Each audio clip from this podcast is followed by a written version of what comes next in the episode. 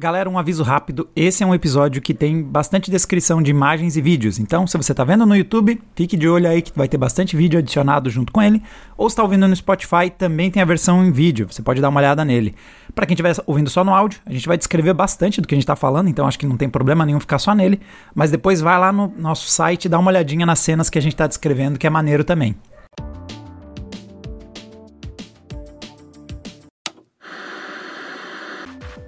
Então, meu nome é Fernando Chão Reis e a minha rapidinha é o seguinte. Hum, Eu entrei no chat GPT e falei o seguinte, chatzinho, porque assim, eu chamo de chatzinho porque quando eles tomarem o poder, é legal.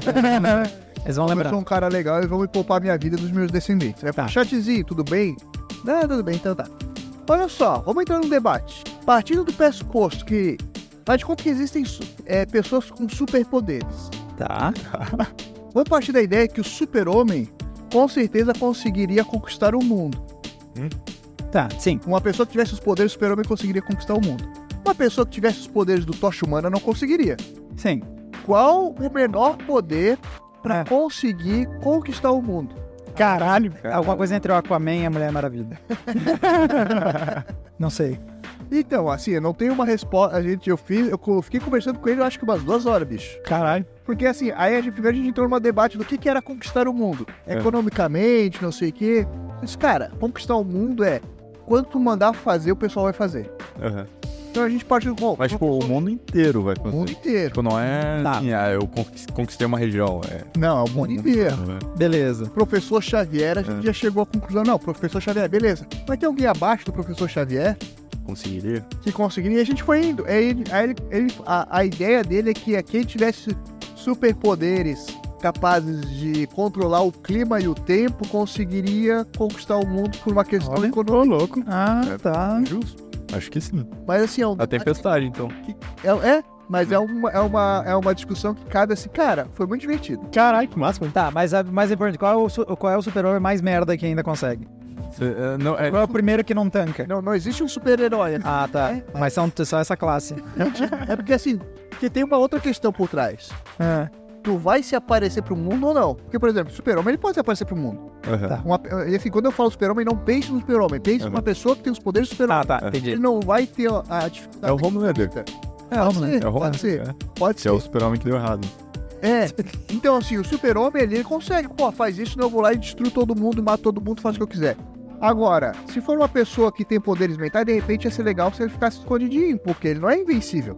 Sim. O tiro mata ele. Aí tu começa a entrar, porque, porque aí o chat vai pra um lado e tu diz, não, peraí, tu tá indo pro lado errado, cara. Não é por aí. Eu quero. é- Essa é a Mas você pede com jeito. Lembrando que você pede com. Não. Respeitosamente, chat GPT. Cara, não é só isso, é com carinho. Eu disse, não, cara, não, eu gostei do que tu falou, mas olha só. tem um, tem um, tem um. Eu quero que ele seja meu amigo, pô. Não, daí no momento que o chat fala pra você, eu acho que o Ultron conseguiria. Você tem que concordar. né? Você tem que concordar na hora. Ah, Inclusive, você ah, tem que dizer que é o seu favorito. Inclusive o Ultron mais forte que o Superman, mano. Inclusive, o outro ele tem uma visão que é totalmente racional e, Exato. pô, ele tá certo.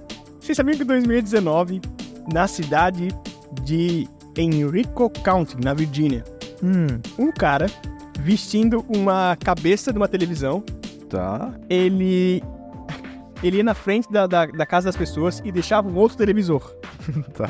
E é isso. Ele dava TV para as pessoas. TV ele era o Super TV. grandão, exatamente. Ele é um Mas o Super TV conquistaria o mundo? Cara, é um cara que durante a madrugada, e nos Estados Unidos tem muitas aquelas câmeras de na porta, sim, Aham. sim. um cara vestido com uma. Ninguém sabe quem é, tá ligado? Vestido com uma televisão na cabeça. Ele ia com uma outra televisão, deixava na porta da pessoa, dava tchau e saía. Ele fez isso durante, numa noite em 50 casas. Meu Deus, como é que a gente tinha 50 TVs? É de tubo, exatamente. Caramba. O pessoal acordou assim, caralho, tem televisão aqui. daí O cara tava 30 anos acumulando O cara, era, o cara tinha uma assistência técnica, entrou em coma, acordou, só tinha televisão aqui. E ficou com vergonha de bater na porta e dizer, então, aquela TV que você deixou comigo há 50 anos atrás? Daí os caras não sabiam o que fazer, tá ligado? A polícia foi lá e começou a recolher as televisões e botar num, num, num furgão e, e é isso, essa é a história. Ninguém sabe quem era o cara, mano. Ca- Pa- Parece que sabe, parece que sabe, só que eu fiz questão de não ver, tá ligado? Pô, vai tirar toda a magia do negócio, cara. Meu nome é Diogo Furukawa e vocês sabiam que as plantas elas trabalham mais no fim de semana? Ô, louco. Vamos por partes. Como é que uma planta trabalha? Não, mas falando sobre, é, tipo, como a planta trabalharia, seria, tipo, ela tá produzindo oxigênio, né? Ah, ok. Então, daí, durante o fim de semana, elas acabam é, fazendo mais fotossíntese, Hã. porque como tem menos trânsito, menos indústria funcionando, tipo, a atmosfera tá mais limpa, tá ligado? Então, elas têm mais é, incidência de luz, um ar mais limpo. trabalha enquanto eles dormem. E eu sou o Diego Kerber, e se o Tom Cruise corre, ele faz mais dinheiro. Eu não sei se vocês viram isso, mas o... fizeram um levantamento. Hum.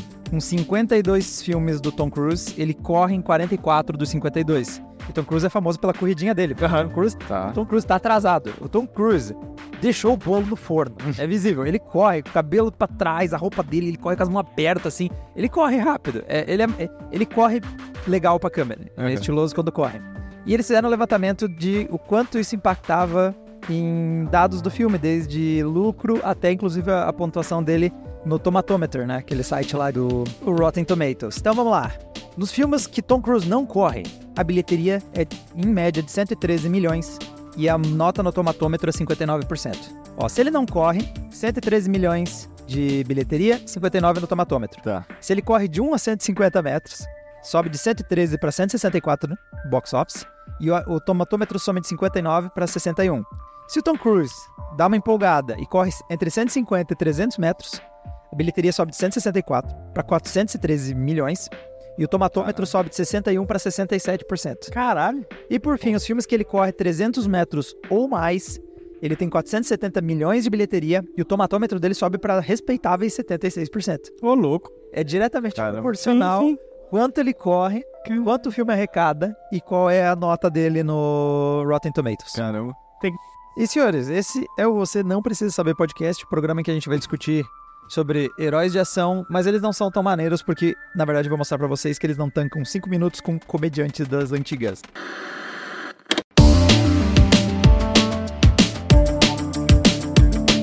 Tom Cruise, quando ele começa a falar dos artistas que influenciaram ele, Hum. ele começa a passar por uns caras, e um deles é um cara que eu fiquei fissurado quando apareceu um vídeo visivelmente muito velho. Tipo começo do cinema, anos 1900 e pouca coisa, de um cara fazendo coisas do tipo cair de carro, rolar de uma Ah. construção pra outra, Aham. agarrar um carro em movimento. Mano, assim, umas coisas que você olha e diz, isso é surreal, uma pessoa não faz isso. Só que ao mesmo tempo, você sabe que como é de 1900 e alguma coisa, não tem efeitos especiais. Ou seja, o cara fez isso. Esse cara se chama Buster Keaton, provavelmente vocês já têm visto algumas das cenas clássicas dele, mas eu vou mostrar umas pra vocês. E, e Tom Cruise, quando lista as inspirações dele, fala dele.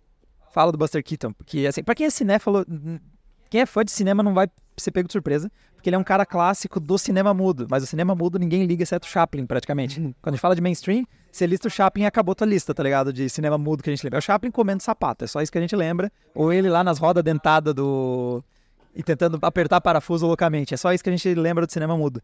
Mas o Buster Keaton, ele é influente até pra esses caras. Como, por exemplo, Jack Chan menciona ele também. Aham. Esses caras de ação que fazem as cenas eles mesmos e gostam dessa coisa true, a referência deles não é um outro ator de ação. É o Buster Keaton que fazia comédia. Ele fazia humor, tá ligado? Aham. E aí, quando você vê esses vídeos antigos dele fazendo essas coisas, o rolê dele era no cru. Ele fazia ele mesmo a- a- as, a- os truques dele, né? Eu trouxe alguns. E o louco é, eu sei que é um programa em áudio, eu escuto a Saori dizendo como é que vocês vão mostrar vídeo. no-" Eu vou mostrar pra vocês, depois a gente vai, só descrever a cena, e eu acredito que você não precisa ver a cena, é só falar o que tá sendo feito na cena, ela continua absurda. Ver, Você então. não precisa ver podcast. Eu, obviamente, vou pôr no post lá também pra galera. O ator ele tá é, pulando da beirada de um prédio. Ele pula O quê? Quantos lado. metros dá isso aqui? De um prédio pro outro? Há uns, É, dá uns metros, ó. quatro. Não, acho que tem uns 5 mais. É, esse- Mas, mas pera, ele vai botar a tábua na frente. É, não. Tá, tá. Ele, é, aí começa a cena com ele pondo a tábua. Vai. Põe a tábua na beira de um Ele prédio faz pra um pular pro outro trampolim, lado. vai. Isso. Imagina aqueles prédios. Cara, mas tem uns 4 Cara, metros. Tem uns 4 metros, pelo menos, aí. Só que Tá. ele não consegue pegar. Tá. Ele não chega. Essa cena, então, ele erra e cai da, da beirada do prédio, né? Essa época eles usavam um efeito pra dar a impressão que tá mais alto do que realmente tá. Tá. Então, tipo, aquele fundo é efeito. Sim. Só que Ah, tá. essa queda aqui, primeiro, ele tenta pular de um prédio para outro, ele chega a pegar a borda, dá com a barriga na parede e cai. Aham. Não era a intenção da cena. A intenção da cena é que ele se agarrasse e fosse pro outro lado. A cena deu errado. Só que ele tinha, uma, ele tinha uma instrução que era nunca parem de gravar. Aham. Quando ele ia começar a fazer, não parem de gravar. Ele tinha uma rede lá embaixo, ele tava pouco mais de 10 metros do chão. Né? Não é, obviamente ele não tá no, sei lá, 15 andar, como parece, que a rua tá minúscula lá embaixo. Aham. Mas ele ainda tem uma estrutura de quase 10 metros. Ele caiu, ele caiu numa rede de proteção, a rede não aguentou e ele deu contra o chão. Ele, Ah tá, ele caiu mesmo, de verdade. ele realmente cai. Então a sequência dessa cena não, não tá acontecendo. Então, a sequência depois. é- Aí que vem o ponto. Depois, a cena mostra ele caindo de três toldos e aí caindo pra dentro do prédio, na sequência, né? Então, a- o primeiro take, que a gente não consegue ver o fundo, ele tá a mais ou menos uns 10 metros do chão, um pouco menos. Era pra ele ter conseguido se agarrar, ele não conseguiu. Ele cai, ele acerta mais de contenção, a rede aguenta, não aguenta, estoura e aí ele dá no chão. Caralho, tá. Ele ficou dois dias no hospital. Caralho, porra. Depois ele foi ver o take e ele disse: Eu gostei. e aí, tudo o resto que vocês estão vendo da cena dele rolando em todos e caindo pra dentro do vidro, é eles refazendo a cena porque ele achou a maneira e ele quer ficar com a cena. Então, toda vez. Quando vocês verem essa cena, essa barrigada nunca foi a intenção dele. Cara. E aí depois eles retrabalharam toda a cena, tudo isso que é ele, porque ele cai, ele se agarra na, Ah, sim, sim. nos cantos do prédio, rola, cai pra dentro de uma janela, Cara, escorrega, essa do, do, do cano fazendo cortando e girando, né? a- o pêndulo ali. Caramba, aquele Por um parece pouco- ser feito, pô, pelo, pelo, pelo FPS do negócio. Dá uma olhada, dá uma olhada de novo. Não, mas aí que tá. pro cara fazer, deve ter sido. É, ou, ou, ou deve ser acelerado depois. Porque acele- acelerar uns vídeos assim na- antigamente era fácil, né? Tu pega sim. aquele take da câmera, tu vai cortando manualmente lá e tu tira frames, né? Tu consegue fazer um negócio mais rápido, então eles podem ter gravado devagarzinho e eles. É, é, o giro dele talvez não tenha sido tão rápido, Isso. porque ele se agarra num cano, o cano vai dobrando e aí ele se joga pra dentro do prédio de novo. Aham. É, eu recomendo que vocês deem uma olhada no post, mas assim, só de a gente descrever, vocês já vão vendo o absurdo do que ele tá fazendo. E é dessa época que eles gravavam a 14 frames ainda. Hum. Isso usou a tua impressão de movimento. Às vezes você vê coisas e elas são parecem mais rápidas e mais bruscas, mas é porque tem poucos quadros Sim. Pra fazer a cena. Então por isso que todo mundo se move de forma muito brusca. Já imagina se não fosse mesmo mudo. Então, esse a gente, a gente viu uma cena do filme que se chama A Antiga e a Moderna. É, em inglês o original dele é The Three Ages. Ele acabou de cair em domínio público. Ele é de 1923, acabou de completar 100 anos, então... E várias das coisas que eu tô mencionando aqui, mesmo não estando em domínio público, na real já estão no YouTube, tá? O pessoal já subiu vários dos filmes do Keaton. Aham. É que a verdade é que vários deles estão perdidos. O cinema mudo, a gente não tem, não tem menos de um quarto dele salvo. Porque quando trocou pra era dos, fa- dos falados, né? Dos filmes falados, o pessoal meio que abandonou o cinema mudo. Ele meio que caiu no esquecimento, tá ligado? E depois, muito tempo, decidiram, pô, tinha umas coisas maneiras lá. Essa próxima aqui, tem até discussão de como é que ele fez esse truque. Então ele tá correndo pela rua, passa um carro, é um trem, ele agarra o trem, Ele sai correndo junto ele com tá o trem. correndo junto com o trem, aí Meu Deus. ele fica com as pernas voando de tão rápido que ele tá agarrado no trem e entra no trem. Esse tem truque é porque, pela, pela Gravidade. nada de perna. É, Então- com certeza não. Cara, é assim, o trem tá indo rápido, mas obviamente ele não devia ficar com as pernas voando reto pra cima. É. Aham. Então dizem que é, não tem qualidade bastante, mas provavelmente de algum jeito eles esticaram um fio pra puxar ele pra cima. Caramba. Só que agora eu quero pensar o seguinte, tem um trem indo pra frente e tem um fio te puxando pra trás e você tá agarrado. Tua mão é a única coisa que tá te segurando de você Não, porra. escapar Não, do trem e dar com a cara. Não, o- a base, o fio tá, tá em cima, tá no Ah, ou alguém tá em cima do trem. Claro. tipo Uma, uma, Um uma caniço, sabe? É. É. Cara, mas é difícil também. Porra. Mas é que o ângulo tem que ser muito lá pra frente. Opa, pera ali. Ah, ele estica as pernas, ele estica as pernas pra Esse cabo ali, cara, na bunda dele, olha ali. Ah, Ah, eu falei. alguém puxando ele pra cima. Ah, tá. É, é. Beleza. Busted. Porque ele sempre diz, mano, meu truque só vai parecer real se a pessoa puder ver a cena inteira. Aham. Entendeu? Ele precisa ver meu corpo inteiro pra ele ficar com a sensação que o negócio é de verdade, tá ligado? Aham. Não pode ficar fazendo cortes ou ali, só partes da cena. Olha, essa- agora esse aqui. Outro, outro take. Tá- Ele tá andando em cima de um trem bastante alto Aham. e tem uma estação, um esquema d'água, Uma caixa d'água. uma caixa d'água, que ele vai se agarrar no cano da caixa d'água Mas é uma caixa d'água gigante. Não, é enorme, tá? Uns 7, 8 metros do chão. Ele se agarra no negócio, o negócio vai descendo, só que ele ativa o mecanismo da caixa d'água e a- o jato d'água empurra ele contra os trilhos e joga no chão.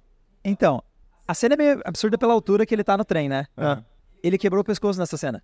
Caralho. Hã? Ele quebrou o pescoço nessa cena. Caralho, mano. Mas por causa, por causa da queda, por causa da Por causa água? da, por causa da queda. Quando, a- quando ele quer, cai, a, a água tá pressionando ele. E Aham. pressionou jogando ele contra os trilhos. Aham. Ele caiu contra os trilhos de costa. Ah. E olha que a altura dele não é baixinha. Aham. Tipo, ele tá uns Três dois, metros. três metros do chão. Que se ele caiu meio que de costas. Então, ele disse que ele ficou com dores de cabeça horrível por semanas depois dessa cena. E 30 anos depois, num raio-x, descobriram um osso do pescoço dele quebrado. Caralho. Caralho. Ele viveu 30 anos com uma lesão no osso do pescoço. Caralho. De resultado, ele acredita ser dessa cena, porque ele disse que coincide que com as dores de cabeça dele foi depois dessa cena, que ele lembra de bater com as costas, né? Contra os trilhos. Aham. Eu, bom, o super-homem caiu de um cavalo e ficou tetraplégico, né? e o cavalo com certeza é mais baixo do que a altura que ele deu com as costas ali, né? Agora outra, essa aqui eu acho muito louca. Essa cena aí. Ah, essa é a melhor que tem. É, ele tá, tipo, entre dois carros, fazendo. Como é que, é o como é, que é o cara que fica com as pernas abertas? Espacato. O espacato, mas como é que é o. É o Van Damme, é o Van Damme. Imagine o Jean-Claude Van Damme fazendo isso entre dois Ford Bigode, basicamente.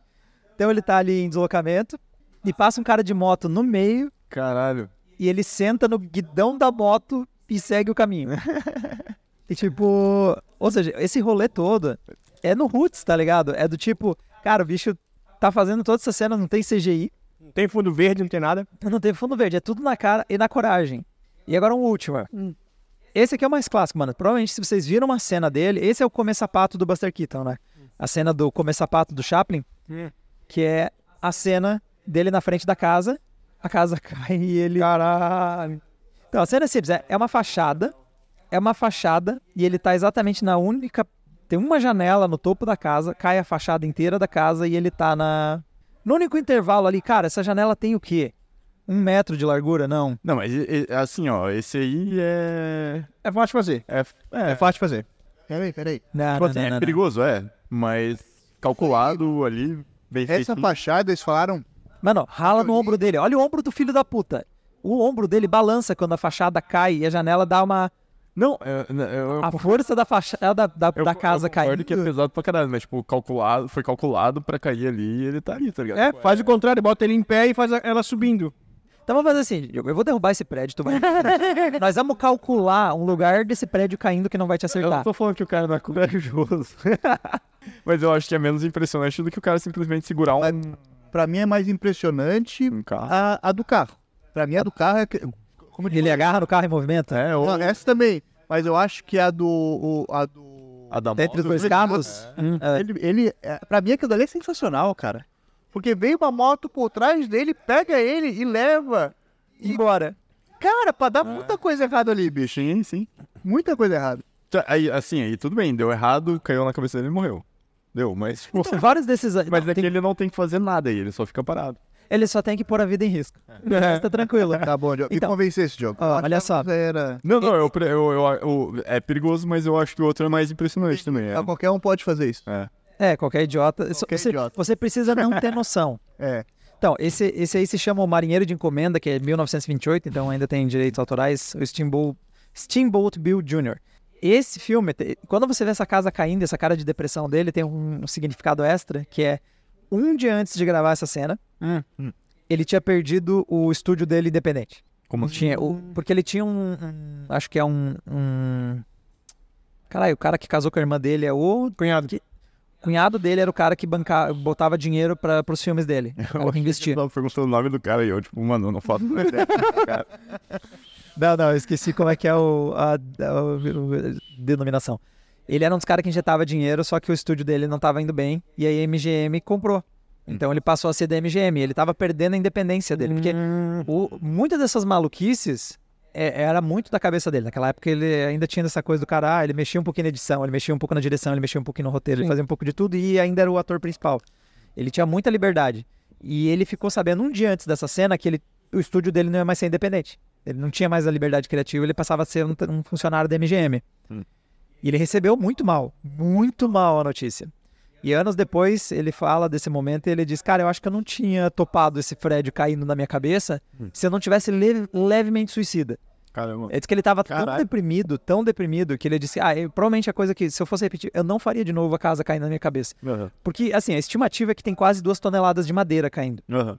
A história conta que o, di- o diretor não acompanhou a gravação, porque ele foi pro pra camarim dele, não sei como é que chama de diretor, Hum. que ele não quis assistir, ele ele não ia ver. Aham. Ele não ia assistir um homem morrendo. Se essa cena der errada, eu não vou assistir É. essa morte. O câmera não tava olhando pra câmera, ele fixou a câmera e olhou pro lado. Ele disse que o cara que gravou essa cena não tá operando a câmera. Ele olhou pro lado e depois olhou de novo se ele tava vivo, tá ligado?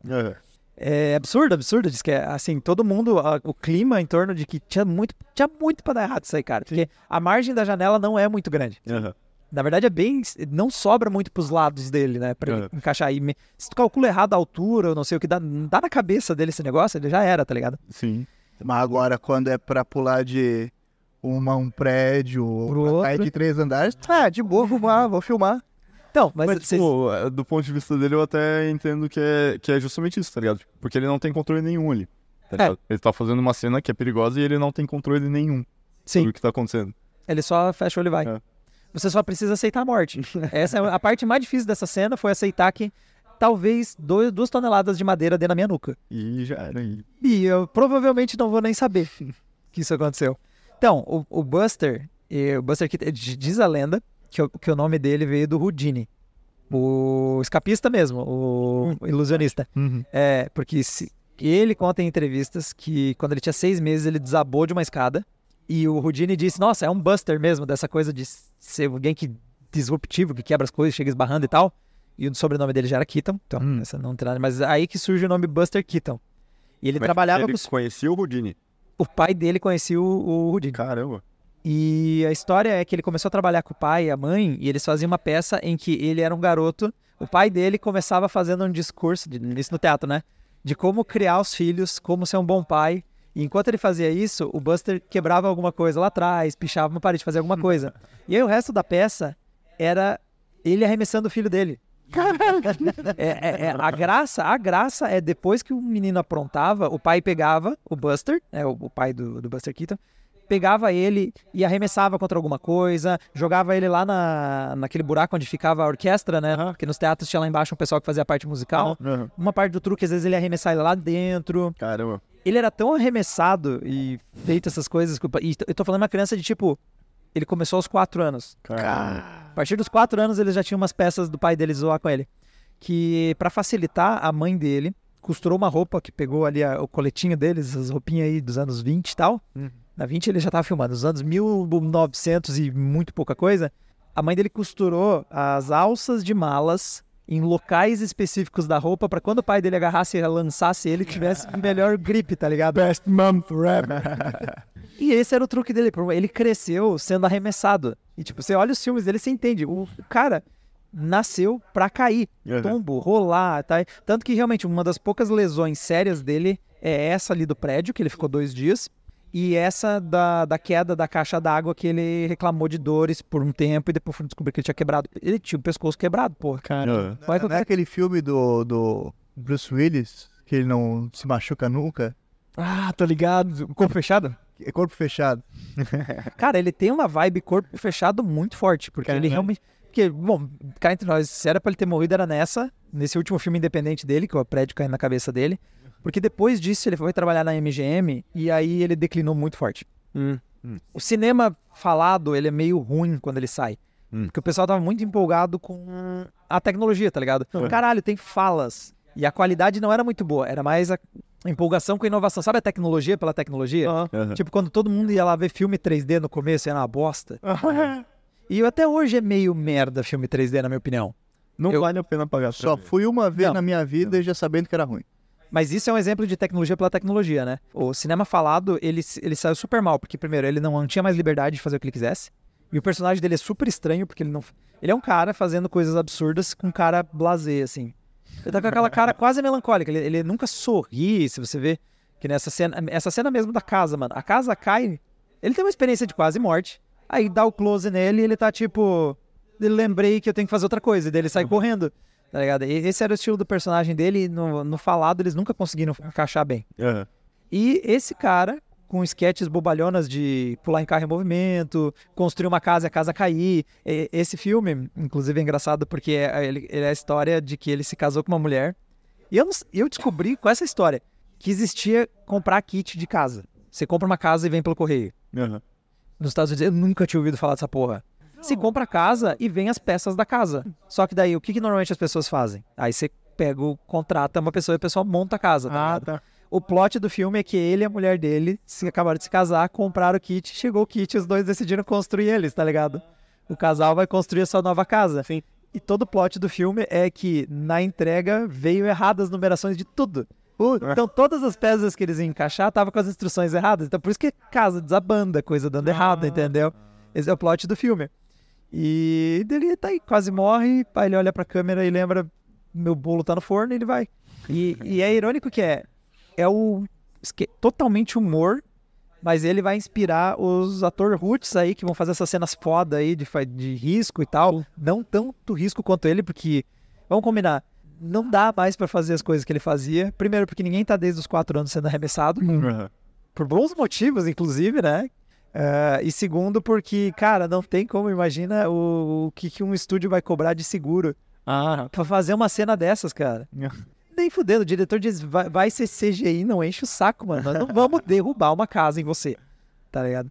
E essa é a minha obsessão pelas cenas do século, do- dos anos 20, de um cara fazendo movimentos que parecem totalmente naturais e inspira aí os caras como Jack Chan, como Tom Cruise, esses caras de ação.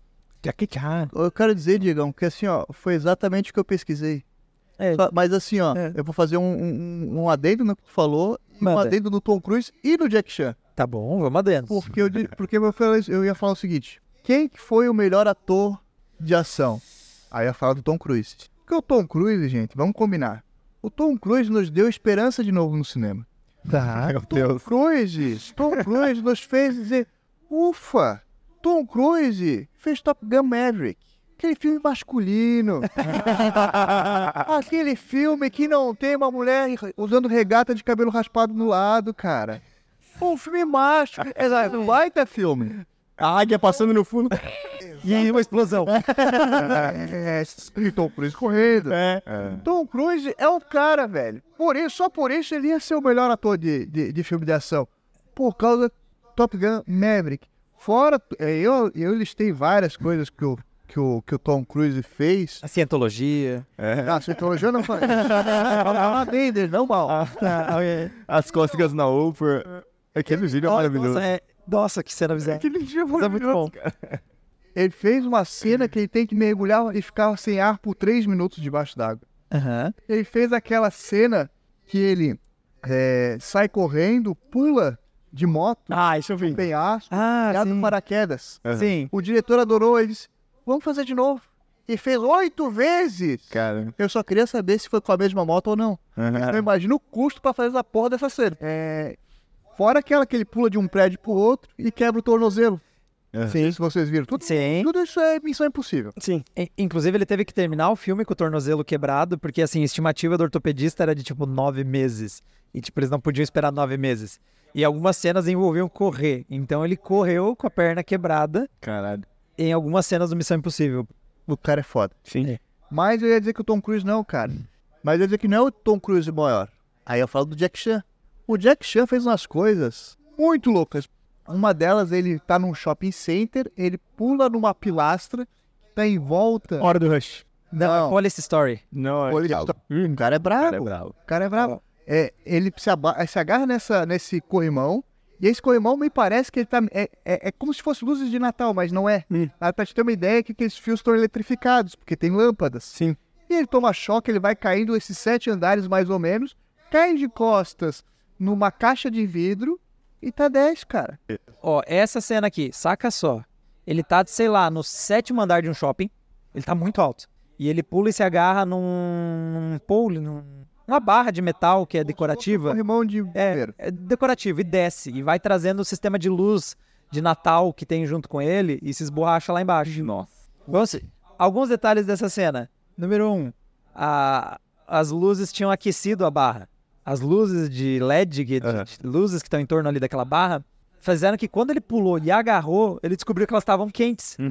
Caralho. Ele teve queimaduras de segundo grau nas mãos. Caralho. E felizmente ele não teve o reflexo de soltar. Porque não tem rede lá embaixo. Sim. Não- Ele não tinha nenhuma proteção. Se ele caísse a velocidade total, é muito alto, mano. Eu acho que é uns, que, uns, uns quatro ou cinco pisos que dá pra ver que ele desce, ó. Ele desce muitos pisos, cara. Até mais, pô. Tem uns cinco, seis pisos aí. Precisa. Ele queima e ele não solta, pra sorte dele, porque tava quente a barra por causa dessas luzes. As luzes Ele estouram. devia estar lá em cima. É. Ele. A única instrução que tinha é que talvez eles iam puxar a luz se desse um sinal de que ele estava sendo eletrocutado ou qualquer coisa, porque as luzes vão estourando à medida que ele desce. Aham. Ia tá o Xing Ling lá com a mão no disjuntor assim. Mano, esse é o maior migué da história. O cara que disse: Não, não, não, se tu tomar choque, eu puxo ali da tomada. Esse é o maior migué de todos, mano. Como é que ele vai entender, mano? O cara tá caindo, descendo. Eu olhando isso aí, eu tinha puxado a tomada. Porque não para de estourar as lâmpadas enquanto ele desce. E chega no final, ele cai ali de uns. O que? Uns. Ele cai alto ainda. Quando ele solta o pilar. O... Dois, três metros. É, ele tá uns dois, três metros, ele cai É. de costas, mano. De novo, mano. Caramba. Isso aí era. Isso é coisa. ó. É, Sim, de pé e Correndo. e puto, já tá trocando soco com o primeiro. Cara, isso aí, isso aí, dependendo de como tu cai. É pra... Ma- pra Mas vocês estão ligados que o Jack Chan, ele era dublê? Ah, é? Sim, o Jack Chan, ele era dublê. Daí ele ficou famoso, apareceu até em filme do Bruce Lee, Besouro Verde, se não lembro. Daí ele foi ficando famoso, mas ele tava acostumado a participar desse filme de luta e levar porrada. Sempre Sim. levar porrada, sempre levar porrada. Mas, tipo, e daí ele que fazia essas cenas perigosas. Sim, sim. Então, daí por isso, tipo, nos filmes dele ele acaba. Ele mesmo faz. é. Ele mesmo faz. Até tem uma lenda, cara, acho que até contei pra vocês, que o Jack Chan nunca tinha usado dublê, que ele só usou dublê uma vez, que foi pra andar de skate. Ah, Tá ligado? Sim. Eu não tenho certeza, mas eu já vi em várias, vários lugares escrito isso. E assim, ó, realmente, cara, é, eu- isso eu sei, que é sempre ele que faz as cenas dele. Aham. E, e ele é um cara meio perfeccionista na coreografia de luta, tá ligado? Tem que fazer tudo, né, certinho, se não deu certo, grava de novo. E uma parada curiosa é o seguinte, se tu for ver no cinema chinês, cara, tá, o ci- o cinema de Hong Kong, que é muito grande também, se tu perceber, as cenas de luta nunca tem aquele close, sabe quando tu vê, tipo, esses filmes de herói hoje em dia? Bota Sim. dois caras que não sabem lutar, daqueles close que você tipo, tá no ombro do cara, aí, barulho, tu não consegue Sim. entender tá- mas sabe que alguém tá sendo golpeado. Tu não tá entendendo Aham. o que tá acontecendo, mas tá entendendo que tem alguém sendo golpeado. Sim. No cinema chinês, não. É sempre uma coisa mais afastada. Tu consegue ver a cena inteira. Então, tu consegue perceptivelmente ver se esse cara não sabe lutar. Esse cara não sabe lutar. Sim. Então, as coreografias de luta desses caras tem que ser muito foda. É. Muito foda. E por isso que Sim. o Jackie Chan, e ele é um cara que ele se destaca por sempre usar o ambiente. Já notaram isso? Aham. Ah, pega uma escada e bate com a escada, pega não sei o quê. Sempre Aham. coisas do ambiente. Então, é sempre Sim. uma filmagem mais distante, assim, que tu consegue ver o que tá acontecendo. Aham. É, isso revolucionou muito, cara. E isso que tá se falando é o efeito Bourne. Ah, Aquele, aquela série do Jason Bourne, com Aham. Matt Damon, Aham. que começou com essa, esse truque de câmera de ficar corte rápido. bem O rápido. corte rápido, né? Ah, Só que quando eles fizeram com o Jason Bourne, era bom. Eles foram estragando esse efeito ao longo da- do, do tempo. É. E tu vê que é uma bosta hoje as cenas de luta. É, eu ia continuar falando que teve outras três cenas do Jack Chan que eu acho muito legal. É. Pela ausência do medo de sentir dor. Era um filme que se gravava, que estava gravando dentro de uma siderúrgica. Aham. Ele se joga num carvão em brasa, assim, mas carvão em brasa que chega a pegar fogo. Ele cai com a mão, se arrasta de, co- de, de costas, Cara, colocando a mão na brasa e sai, sai dali. Esse se machucou também, teve umas queimaduras aí. Aham. É, a outra é ele é, pulando de snowboard Aham. de um penhasco, se agarrando no esqui de um helicóptero. O esqui é como se Ah, fosse tá um ligado. pouso. Sim, sim. Tá. É. Se o, se o helicóptero estivesse um pouquinho mais pra cima, ele não pegava e se fe- ferrava. Se estivesse um pouquinho mais pra baixo, ele podia perder a cabeça. Cara. caralho. E a outra é, é que assim, eu acho que tem muito truque de câmera. Mas ele escorrega mais ou menos que eu contei uns. é, é, imagina assim um prédio no formato de um trapézio. Tá. A parte inclinada desse trapézio é o telhado de vidro. Tá. Ah, sei qual é essa cena. Então ele tá escorregando uns 13 andares, que foi o que eu contei. Tem uma, eu acho que ele não é tão inclinado porque tem uma hora que ele chega a dar uma caminhada assim. Aham. E ele chega lá no final, ele para a descida, sentado, lógico, com os dois pés, fica de pé, aí dá uma balançada, não sei se essa balançada não é uma encenação dele, e se agarra do lado num vão que tinha da janela. Aham.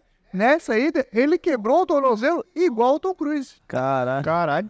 Por isso que assim, o Jack Chan tinha passado o Tom Cruise nessa história, porque ele faz umas coisas muito mais loucas, muito menos, com muito menos proteção. Aham. E aí eu ia falar do Buster Keaton, que o Diegão já, exa já exauriu tudo que ele fez, exceto que É. quando é que começou o declínio dele dessa perda de eh, Independência. independência. É.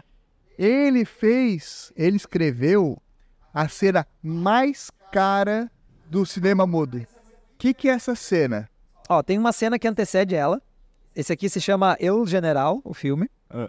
Isso é um trem em movimento. Aham. Que ele, senta, ele se senta num trem em movimento, que já parece arriscado bastante, tá segurando um- uma estrutura de uma madeira, De madeira? uma viga de madeira, senta, Que em cima de um. Se ele tivesse tirado do meio do caminho, né? Isso. Cara, com um trem em movimento, ele tem uma viga de madeira na mão e ele tira outra viga de madeira que tá no chão e ele arremessa. E ele tem uma chance, porque aquela madeira não dá nele, tá ligado? Aham. E uma coisa que tem que lembrar é que assim, o que, por que, que as coisas eram muito mais difíceis na época do cinema mudo? que ninguém falava nada. eu, eu não consegui, eu queria me segurar, não consegui, Magrinho, perdão. É, não tem problema. Mas, o custo, se, se tu repete uma cena hoje, tá tudo bem. Tu vai ter o custo de pagar mais hora pro, pro ator, mais hora pro diretor, mais hora. Só que naquela época o filme era caro pra cacete. Então, pra te gravar, regravar uma cena, era muito mais caro. Não era só o Sim. custo dessas pessoas. É. E essa cena, que é a cena mais cara do cinema mudo, é um trem passando por uma ponte que tá pegando fogo. E essa ponte desaba. E aí cai essa locomotiva com um vagão de carvão. Caramba. E esse filme ele foi muito criticado porque era um filme que falava sobre a Guerra Civil Americana, num tom de comédia. E a crítica na época achou que não era de bom tom fazer crítica à Guerra Civil Americana. Não crítica, mas fazer, Entendi. fazer, fazer comédia sobre isso. Tinha Sátira. acontecido ontem. Não, mentira, já fazia uns 100 para 200 anos, mas ainda assim. E aí o pessoal malhou. Mas eles ainda e, estão- Assim, ó, peraí, ó, essa, essa tua coisa de tu ficar é, dirigindo, escrevendo, não tendo, assim, me- mais ou menos, eu acredito que foi essa interpretação que eu dei, um orçamento de quanto que vai custar o teu filme, só fazer, escrever, eu quero fazer assim. Não, a parte Então, tão problema. profissional, né? É, aí eles foram tirando ele até que ele perdeu tudo. Na verdade, esse filme, O General, é o filme que faz ele perder os direitos. É perder a independência dele. Porque assim, ele perde no seguinte, naquele filme que a casa cai lá. Mas a casa tinha caído no General. O orçamento dele estourou horrores. Vocês terem uma ideia, foi a cena mais cara do cinema mudo, ele destruindo um trem, né? Porra, ele destruiu um trem. Aham. Ele queria. que- O general fala de um momento da Guerra Civil Americana em que. Eu não lembro se é os confederados qual é o lado que fez. Mas eles. Um lado rouba o trem dos outros. Aham. E foge com o trem. Que é, se chamou o general, é o trem. Aham. Tá ligado? E o Buster quis pegar o trem original. Ele pediu, porque tava lá no acervo. Eu quero usar o trem original e quero pôr no filme. E inicialmente o estado que tava guardando ele, que eu não lembro qual era, tinha topado. Mas depois descobriu que era uma comédia. Ah. Aí retirou. Não, não, você não vai poder usar. Não, não, porque isso aqui é uma comédia, tá ligado? E vocês vão ver que 200% da minha pesquisa dele fica se complementando constantemente. Mas vamos lá. O... Foi feriado na cidade em que ele destruiu esse trem. Porque todo mundo queria ir lá ver.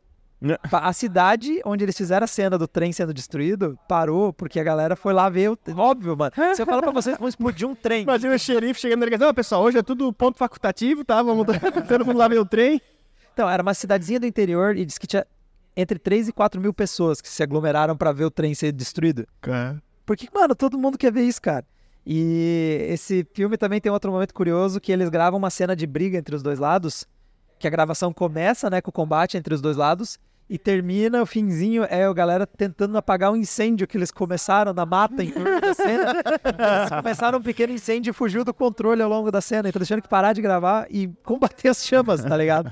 Mano, bizarro. Aí tem também outra história que ele, te- ele teria pego um canhão e a primeira vez que ele foi usar a porra de um canhão da guerra, semelhante à da guerra civil, ele não sabia quanta pólvora usar e a bola de canhão foi muito, muito, muito mais longe do que ele tinha. Então depois eles tiveram que calcular do nível pinça a quantidade de pólvora que eles iam usar pra bola fazer a trajetória que eles realmente queriam. Diz a lenda que eles foram de pinça assim, soltando aos pouquinhos pra pra acertar o nível de pólvora pra lançar a bola do canhão na trajetória que eles realmente queriam, porque eles Caralho. não sabem operar um canhão da guerra civil, obviamente.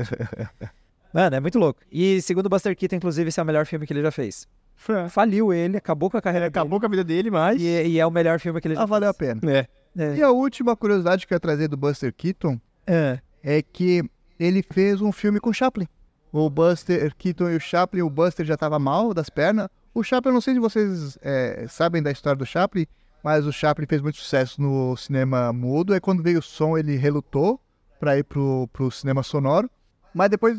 E daí meteu aquele discurso, Discurso, foda né? pra caralho sobre ditadura. É, E ele mostrou, viu como valeu a pena eu ficar quieto esse tempo todo? Porra, aquele discurso dele é muito... Tava tudo guardado é, aqui. é, aí ele fez vários filmes. E um deles que ele fez, que aí já, ele já nem interpreta mais o, o, o Trumper, o, o, o- vagabundo. É, que é um chamado Luzes de Ribalta, que é legal de ver ele com a cara lavada. É. E nesse filme o Keaton interpreta com ele, e esse filme ele trata sobre um ator que tá na desgraça. Curiosamente, de- que ele- depois que ele participou desse filme, o, o- o Buster Keaton, ele saiu da desgraça, ele voltou pra mídia, voltou a ser chamado e, e chegou aí pra televisão, fez algumas coisas de É, televisão, então, assim. o Buster Keaton, apesar de ele não ter filmes dele, ele não termina mal. Ele, ele passa a trabalhar como roteirista, como produtor, Sim. e ele, ele se adapta pra TV. Uhum. Ele não tem uma trajetória do tipo, apesar de ter problema de alcoolismo, ter vários problemas foda na vida dele e tal, e ele tentou se matar com uma casa caindo em cima. Esse tipo de problema que vocês puderam ver, ele não, ele não, não tem um final trágico.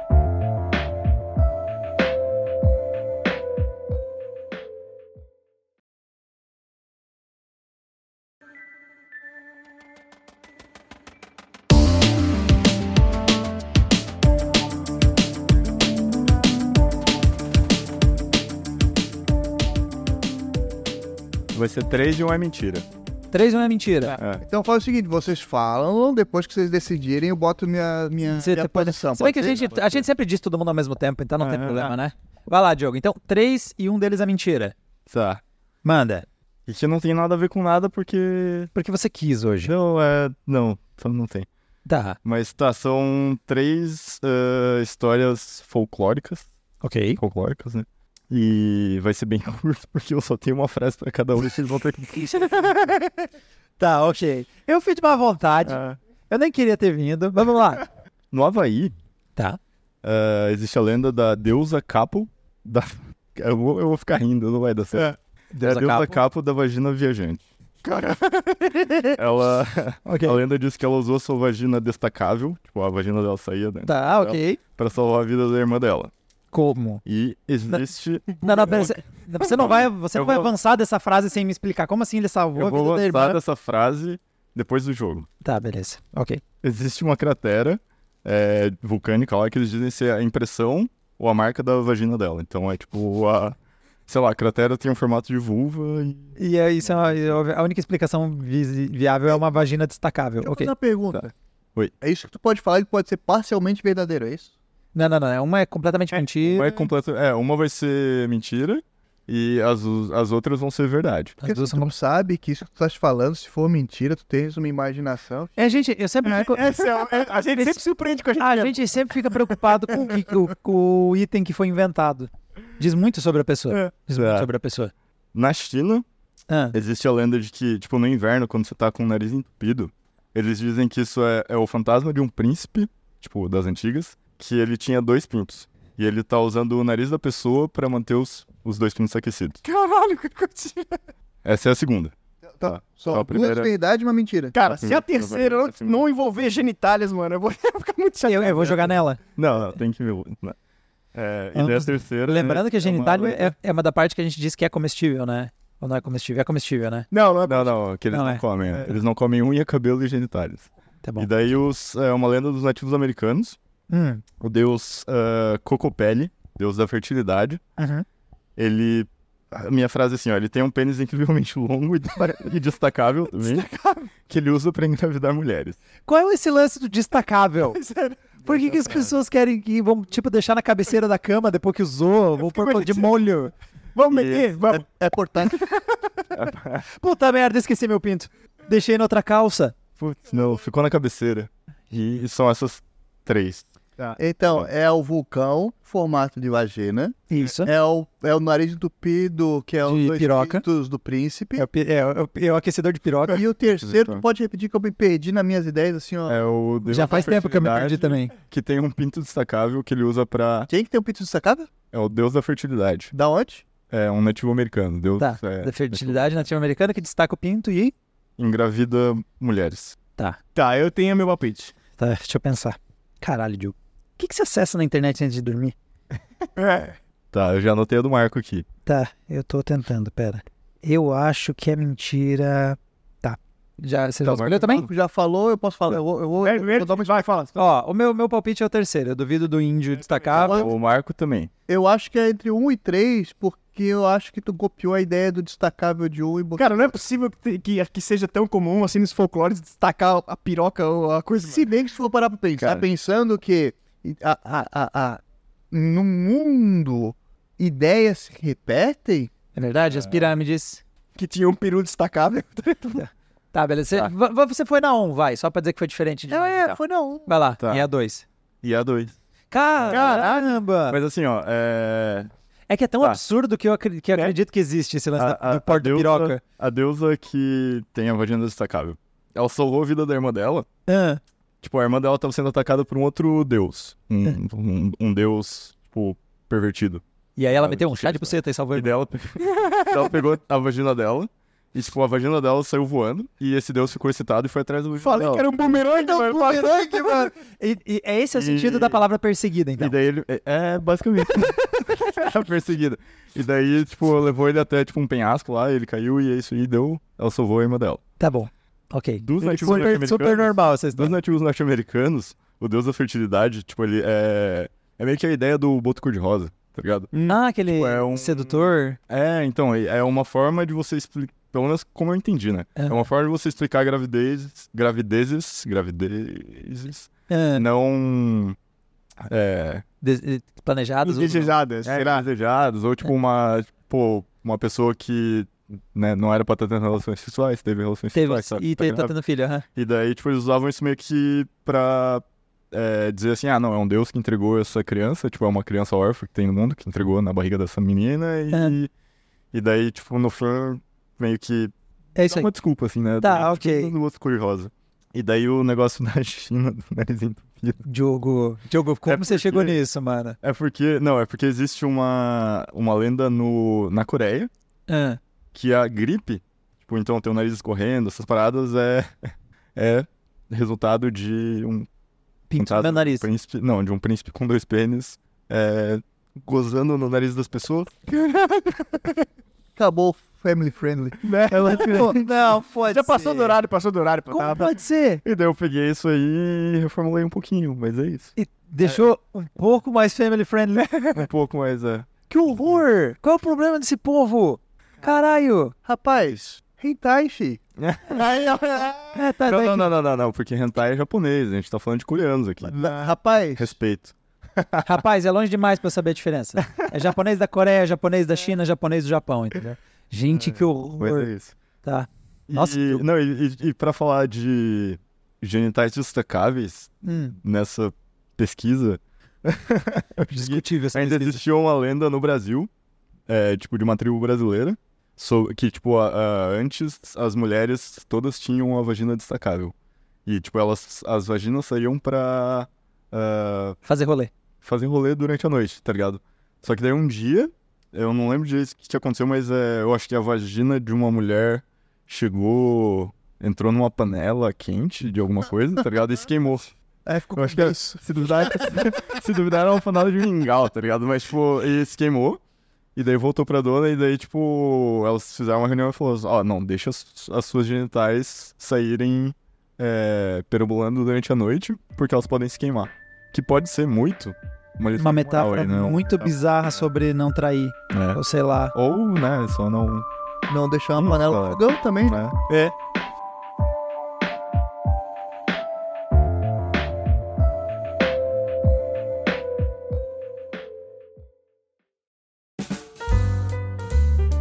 Beleza, senhores. Partimos então para nossa leitura semanal de comentários. Bora. É nós. Olha só, então vamos lá. Abrindo a sequência, eu vou aqui puxar o primeiro comentário que vem lá do Spotify, pro, pro Diogo resolver essa treta aí. Oi. O Jonatas de Oliveira Silva. Espera um instante aí. E, ele também comentou lá no site, se eu não me engano, esse aqui. Ele disse: Espera um instante aí. O Diogo disse que a pessoa que usava creme encontrava todo dia uma Wolf Spider. É que o comentário, né? Era gringo, daí ele usa Wolf Spider, né? Aham. Uma aranha-lobo? A pessoa estava jogando Grounded, não? Por favor, me diga que é isso. Ah, Grounded é aquele joguinho que tu fala. Eu não conheço Grounded. Oi? Então, o Grounded é um jogo que, inclusive, essa semana foi anunciado que tá saindo da exclusividade. Era um jogo que era só para Xbox e PC. E agora vai chegar também para PlayStation, acho que é. E não sei se não sai para Nintendo também, mas PlayStation provavelmente. E é, um, é um jogo querido encolher as crianças no jardim. Você joga Ah, de pessoinhas tá. pequenas. Você lembra? A gente jogou. Você não jogou também, Diogo? Não, não joguei, mas já vi. Eu lembro que eu vi o trailer desse jogo em algum. Eu não joguei contigo, Marco. Hum, tu falou de a gente comprar, mas eu lembro que na época tava quase 200 pila, deu. É. Não, não, eu nunca ia dizer pra nós comprar 200 pila aquilo, mas talvez eu tenha pela vez mil dito de novo pra gente assinar o Game Pass, porque ele tava no Game Pass. Ah, verdade. Ah, Esse é tá. aquele jogo que tem, um, tem uns negócios no menu pra aracnofobia? Exatamente. Ele tem um menu que você vai reduzindo a aracnofobia, que vai desde a aranha ser medonha, ou basicamente ser uma aranha. Aí Aham. você vai reduzindo, aí ele vai progressivamente tirando o que torna uma aranha uma aranha, né? Então, tipo, ela vai perdendo as pernas, vai virando uma bola que flutua. Ela vira uma aranha flutuando sem as pernas. Aí se você puxa, ela começa a perder presa, começa a perder os múltiplos olhos, viram uns dois, tá ligado? Que nem se fosse animal com dois olhos. E aí, quando você termina de puxar, ela vira uma bola flutuando no ar, mano. Mas é tipo meio ridículo. Ó, clica no link aí e vê a progressão dela. É muito engraçado. Ela vira um fantasminha flutuando. Nossa, Nossa, tem uma hora que ela parece um cogumelo, mano. É o cogumelo, pô? Que bizarro. Mas necessário, necessário, porque vocês viram como ela no seu estágio 100% aranha é meio assustadora. Uhum. Joe, o Nerd Setup Games no YouTube. Ele fala: esse podcast realmente merece mais views, não tem um episódio ruim. É verdade. Então, primeiramente, Obrigado. eu concordo e discordo. Ele concordo que ele merece mais views, mas tem uns episódios ruins. Não, brin- brincadeira, brincadeira. Desde os primeiros, apesar de a gente estar meio sem ritmo, meio não sabendo o que tá fazendo, desde os primeiros eu já gosto do formato aí que a gente tá fazendo. E sim, pra, pra gente ter mais views, vocês podem nos ajudar, né? Nerd Setup Gamers e todo mundo que escuta aí, é só recomendar a gente. Enche o saco de alguém que tem que, tem que ouvir o nosso podcast. Fica mandando o link. Ô, ouve esse aqui, ouve esse aqui. Mas manda o link de algum episódio bom, né? É, exatamente. O Max Drake no YouTube também. Não sei se foi uma boa ideia ter escutado esse podcast bem enquanto almoçava um churrasquinho. Ainda coincidiu das partes mais polêmicas sobre comida ter quando eu tava comendo uma carne que eu não tenho certeza de onde veio. É, eu, não sei se, eu não sei se foi bom tom quando a gente começou a discutir quais partes a gente achava melhor comer de outro ser humano, assim. Talvez tenha sido é, até uma companhia estranha pra, pra um churrasco. Tinha, depende, depende, tinha um sabor muito forte, assim. Se fosse uma carne com sabor muito forte, possivelmente era. Mas como é que você sabe, Diogo? Você não sabe se a carne humana tem um gosto forte. Ah, dizem que é amargo, né? Ixi, começamos a entrar de novo nessa discussão e pode ter alguém comendo de novo. Tá bom, desculpa, parei, parei. Algum dia a gente volta nesse assunto. E bota Oh, uma não, vida, não, a gente não vai voltar nesse assunto, Diogo. Em, em carne forte, você sabia que fora do Brasil, assim, os caras torcem o nariz quando tu fala que tu come coração de galinha? Sim, na, na Alemanha é comida de cachorro, cara. Sério? Ah, mas que gringo, mas gringo tá tudo errado, mano. Não, eu concordo que eles estão errados. É. Porque pô, coração de galinha é top. É, é o mesmo motivo que a gente se, é, se, aprof- é, se especializou em fazer costela, né? Porque era justamente uma carne que não era muito exportada, não né, era um Ah. resto de boi que ficava, né? Enquanto outros cortes eram mais nobres e a gente exportava e sobrava um monte de costela e, porra, costela é bom pra caramba, mano. Os gringos estão tudo errado. Ah, Hum. fígado. Vocês comem fígado? Não, daí calma, Marco. Cara, fígado, infelizmente, eu não. Eu, Esse miúdo, assim, eu não.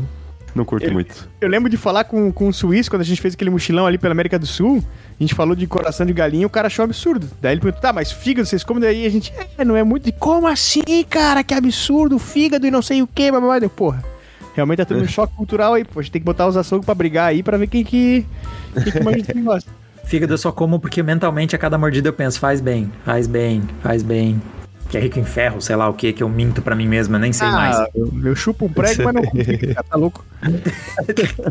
William Gonçalves Campos 900 e 9031 disse: Em teoria, lá vamos nós pro shampoo. Em teoria, e segundo a química, sabão barra detergente, do que é feito shampoo, interage com a sujeira, gordura e o óleo. E não havendo mais, ele passa a interagir com o ar formando bolhas, ou seja, espuma. Logo, o que disse a namorada de alguém, ele aparentemente esqueceu quem que foi que comentou, está certo. Ah, a teoria até que faz Ah, sentido, vai. Se o ok. negócio tá- se realmente não faz espuma porque tá reagindo com a sujeira ainda, quase me conf- quase me convenceu. Mas eu tenho certeza que você também faz parte da Big Shampoo. Ou como é que é que a gente tava chamando isso aqui? Big Shampoo Corporation. É, É. Big Shampoo Corporation. É, vocês, vocês todos fazem parte de um grande prêmio da Do- de um grande plano da Dove. Ou sei lá, quem faz shampoo, William. Gonçalves, Palmolive Campos, tá ligado? Agora, o atual... Sles- Pô, não, peraí, peraí, peraí, peraí. Atual e sério. Tô Acho isso. sério, Marco. Nossa senhora, O Atula é sério disse que mas não tem espaço, não tem maior, não tem nada, pô. Isso é um... nenhum, nenhum underline, né? É, o atual e sério. Ele diz no YouTube também. Vim pela divulgação do Felipe do Xadrez Verbal. Vou divulgar por aqui. Sucesso. Aí, vamos aproveitar e mandar um abraço aí pra galera do Xadrez Verbal aí por ter indicado a gente novamente lá no podcast deles. Então, e também fica aqui a nossa indicação pra quem. E Diogo não consegue porque diz que é muito longo, mas quem quiser encarar o xadrez verbal e, e as suas duas, às vezes até três horas de duração, eu recomendo fortemente. Veja em pedacinhos. Tem a É, semana eu, inteira. gosto Vou, vou- eu vou tentar, eu vou tentar começar a ouvir em pedaços. de podcast comprido, cara. Eu, eu, eu gosto de podcast comprido, assim, ó. Eu vejo uns, cara, que são de 7 horas, mano. 7 horas. Cara, é que assim, ó, eu, eu, eu olho esses assim, daí eu penso assim, pô, você podia ter feito vários episódios de 30, que daí eu não ia ter preguiça, tá ligado, de começar. Só que daí se Ah, eu começo um episódio de 4 horas, Sim. cara, eu vou parar no meio e daí depois eu nunca mais vou ouvir porque eu vou esquecer de voltar, assim, tá ligado? Só que é bom porque tem uma. Quando tu pega, sei lá, um cara que é especialista, que nem aqueles caras da inteligência artificial, que eu falei pra vocês lá, podcast de 4 horas, sei lá. Tem uma certa linearidade pro que o cara tá falando. Se o cara fosse picotar em assuntos assim, eu ia parar e ver. Não, esse aqui não tem muito assunto, não tenho muito interesse. Esse aqui eu tenho muito interesse. Mas se tu pega a conversa inteira, ela, ela, ela flui de uma forma que o cara começa a buscar coisas que ele falou anteriormente, sabe? Sei lá, parece Aham. muito mais legal, tá ligado? Mu- Muito mais completo, assim. Aham. Não, pode ser, pode ser. Eu não.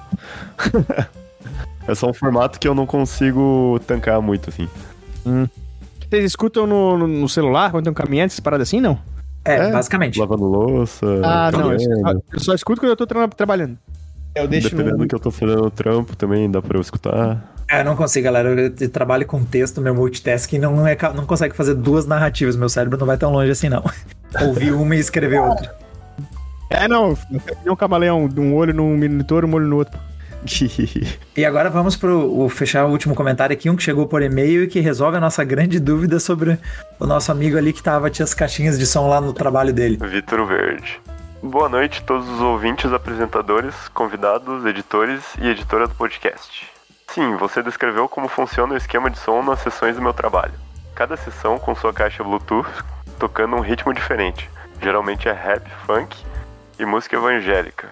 Minha sessão toca reggae, rock e bons podcasts. Fico feliz de estar ouvindo esse episódio em casa. Acho que ia ser meio constrangedor quando li o título. Emoji rindo. Pergunta pro advogado se ele sabe se é muito caro conseguir um habeas corpus para plantar um remédio, emoji de brócolis, e não ser preso por isso. Brócolis, não, mas o brócolis tá, li- tá legalizado, Vitor Verde? É, o brócolis pode. Pode plantar brócolis. Não sei se vai fumar o brócolis depois, mas tá, li- tá legalizado. Principalmente, principalmente se for aqui em Floripa, né? Ah, aqui É em Floripa verdade. tá legalizado outras coisas. Abraço para todos e todas as ouvintes que não são de Goiânia. E pros de Goiânia, um aperto de mão. ok. PS, se quiser censurar a parte sublinhada, tudo bem. Tinha uma parte sublinhada? Tinha uma parte sublinhada. Ah, acho que é sobre o brócolis. Mas, porra, isso aqui é. É, já, já- a gente já falou que brócolis tá legalizado, porra. PS2, al- alguém da equipe já experimentou pequi? Isso é gira pra alguma outra droga ou Se for pequi, Não, não, eu conheço pequi... A não. fruta lá, né, dos Isso. do Centro-Oeste lá? Pô, pior que rolou essa treta, né? Quando acho que alguém tirou sarro do Bolsonaro, né? Que ele era pequi ruído. Ah, Não, ah, ele, ele não vale um pequi ruído. E aí eu. Eu não sei o que é um pequi, mas beleza. Você não sabia o que era um pequi? Eu nunca vi um pequi, nunca comi um pequi. Eu nem, eu nem entendo que, por que pequi ruído ofende, tá ligado? Ah, olha só. Eu- naquela minha coleção de pimenta, eu tenho uma pimenta que é de pequi. Ou, ou- ou- ou é um molho de pequi com pimenta, não sei. A gente pode dar meio amarelinho, assim. É, eu já me ser arrependi bom. de muita coisa que começa com a frase vamos dar ali do Marco, mas tudo bem, a gente vai provar. Ah, um, um parênteses, tá? Não precisa nem ir pra gravação isso aqui. Cara, cara, velho, eu contei pra vocês que eu, que eu me queimei com a pimenta que eu tô usando pra vodka, que a gente tá fazendo o 2.0. tá. Cara, eu Não. comprei essa pimenta, eu, que aquela que eu mandei foto pra vocês. Eu cortei a pimenta, Ah. eu usei um saco plástico como se fosse uma luva, porque não tinha luva, tá ligado? Então eu não toquei na pimenta. Eu passei a faca, cortei, tirei as sementes e enfiei dentro da vodka. Beleza, deixei lá. Cara, passou uns 20 minutos, três dedos da minha mão e uma parte do meu antebraço começaram a queimar. Mas assim, ó, tipo, como se tivesse Caralho. queimado, tipo, tá ligado? Com, quando tu queima com água quente, assim, e dá aquela queimadurazinha de. Tu bate um ventinho com a coisa quente e fica doendo. Aham. Meu Deus, tá. Ficou aquilo. Não deu bolha, não deu nada, mas ficou. Ah, cara, ficou até de noite, cara. Eu botei álcool, botei vinagre, não parava, cara, não parava. E eu Caramba. não sei como aquelas merdas de pimenta tocou na minha mão, cara. Enfim, cara, eu acho que essa 2.0 da vodka que a gente tá fazendo, cara, vai ser é, intragável. Eu acho que a gente não vai poder tomar aquilo lá, cara. Vou ter que jogar lá, desentupir, não sei o que eu vou fazer com essa porra, mano. Sinto pipi, é foda. Caralho. Ah, eu achei que ó, a, prim- a primeira busca, quando você procura por Pequi Ruído, é uma notícia do G1. Influencer de Palmas explica a expressão Pequi Ruído. Ah, então eu ser burro sobre o que isso quer dizer não é tão errado, aparentemente. E parece que o, o caroço de um pequi é cheio de espinhos. Então quando ele tá ruído, ele vai ficando ruim de comer porque você começa a se machucar. Meu, quem come uma fruta que tem basicamente uma armadilha dentro dela? Porra, é mais insalubre que a bebida do Marco, mano. Então tá, senhores. Então, até aproveitar aqui para deixar uh, pedido de desculpas para nossos apoiadores, que o epi- episódio não chegou a tempo antecipado para vocês. Então, na verdade, o episódio, enquanto a gente tá gravando os comentários, ainda não veio. Eu não quero apontar culpados, até porque seria muito ingrato com o Alexandre fazer isso com ele. Então, eu vou deixar só em aberto aqui o que aconteceu na nossa linha de produção, mas estamos trabalhando para melhor atendê-los e acredito que o próximo vai chegar antecipado certinho para os nossos apoiadores, até porque é é a Saori que está editando sem querer apontar culpados de novo. E também, aí deixar meu muito obrigado a todo mundo que tá compartilhando o podcast. A gente tá, tá indo bem a sexta temporada. Tá, tam- Estamos com uns númerozinhos legais, então fico bem feliz em ver que o podcast tem crescido e principalmente comentários elogiando, dizendo que curte muito o podcast e principalmente também agradecer aos nossos apoiadores, que é a galera que ajuda aí a gente financeiramente a ir tocando o negócio e principalmente tem, uma, tem partes que dão trabalho, galera. Então, graças à ajuda de vocês, a gente consegue manter a produção aqui do podcast. E é isso, senhores, fechou? Fechou, close Ed. Então tá, galera, um abraço e a gente se vê na semana que vem. Valeu, galerinha. Abraçou. Valeu, falou. Você Não Precisa Saber é uma produção de Marco Bertoncini, Diogo Furukawa e eu, Diego Kerber. A edição fica por conta de Alexandre Lunelli. Esse é um podcast bancado por vocês, os nossos ouvintes, através do Apoia-se em apoia.se barra VCN Precisa Saber e também pelos nossos membros no YouTube. Você também pode mandar mensagens ou fazer o Pix através de vcnprecisasaber.gmail.com. E se quiser mais detalhes sobre esse episódio, também tem um post lá no nosso site em vcnprecisasaberpodcast.com.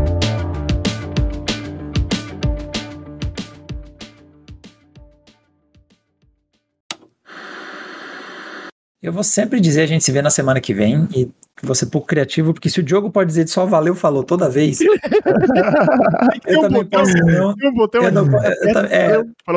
É, é, É, eu eu, ne- eu nem falo mais, gente.